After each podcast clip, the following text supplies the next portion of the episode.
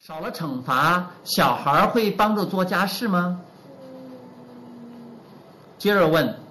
亚伯拉罕，在父母和孩子的关系中，惩罚扮演什么角色？为了让有形生活的大小细节顺畅的运转，比方说清理房子、丢垃圾等等家务，你们对惩罚有什么看法？亚伯拉罕回答：我们并不赞成惩罚，因为这是一种刺激别人采取行动的方法，我们从来不觉得它的效果有多好。我们的意思是，如果父母希望家庭环境井然有序，也希望孩子住在家里会主动帮忙，那么父母的振动频率就会不一致，因为他们的愿望和期待的振动频率互相符合。在这样的情况下，他会激发孩子内心想要合作的心理。我们觉我们觉得激发比刺激更好。刺激是这么运作的：父母发现很多事情要做，把注意力放在不帮忙的孩子身上。他看到的跟他想要的不一样，便体验到失调的振动频率，感觉就像是负面的情绪。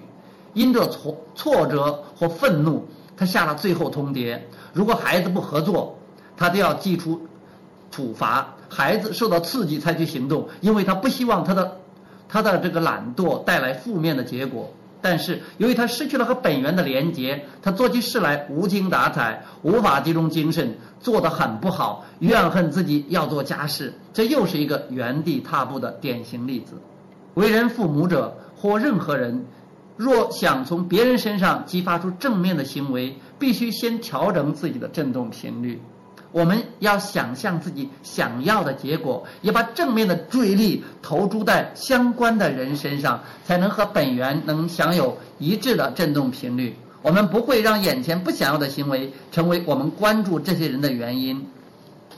换另一个说法，不要被不合作的父母分分散了注意力，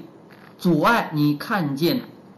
在振动暂存区里的快乐、善体忍、仁义的孩子影像。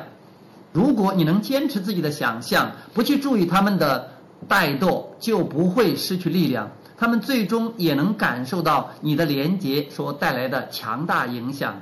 你的孩子会变得充满创造力，确实去寻找对自己有益的方法，而不是因为你告诉他们如果不做家事就会带来负面的后果，于是他们才心不甘情不愿的去做。